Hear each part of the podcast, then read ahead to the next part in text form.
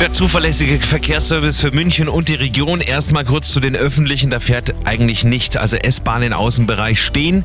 Nur ein Pendelzug fährt zwischen äh, Leuchtenbergring und Pasing alle 20 Minuten. Schienenersatzverkehr geht natürlich auch nicht. Es fahren keine Busse, es fährt keine Trambahn.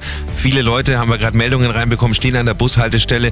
Gehen Sie wieder nach Hause. Es kommt wirklich nichts. Da ist alles eingestellt. Auch der Flughafen München ist bis mindestens 12 Uhr gesperrt. Der Hauptbahnhof München ist bis mindestens 12 12 Uhr gesperrt. Es kommt kein Zug, es fährt kein Zug. Also öffentlich liegt eigentlich alles lahm. Auf den Straßen sieht es teilweise auch nicht besser aus. Wir schauen auf die A8 Salzburg-München zwischen Irschenberg und Holzkirchen, 8 Kilometer stockend.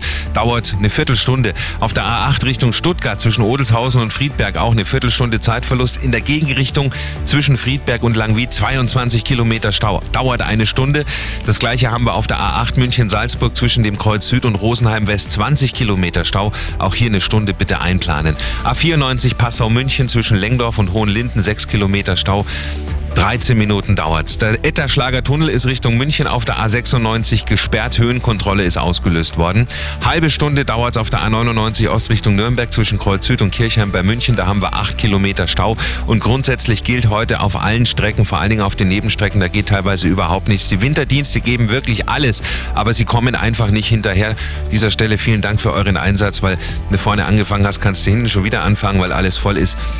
Am besten zu Hause bleiben. Wenn Sie nicht müssen, lassen Sie das Auto stehen und kommen Sie ansonsten überall gut und sicher an. Der Verkehr mit den handgegossenen Pfannen von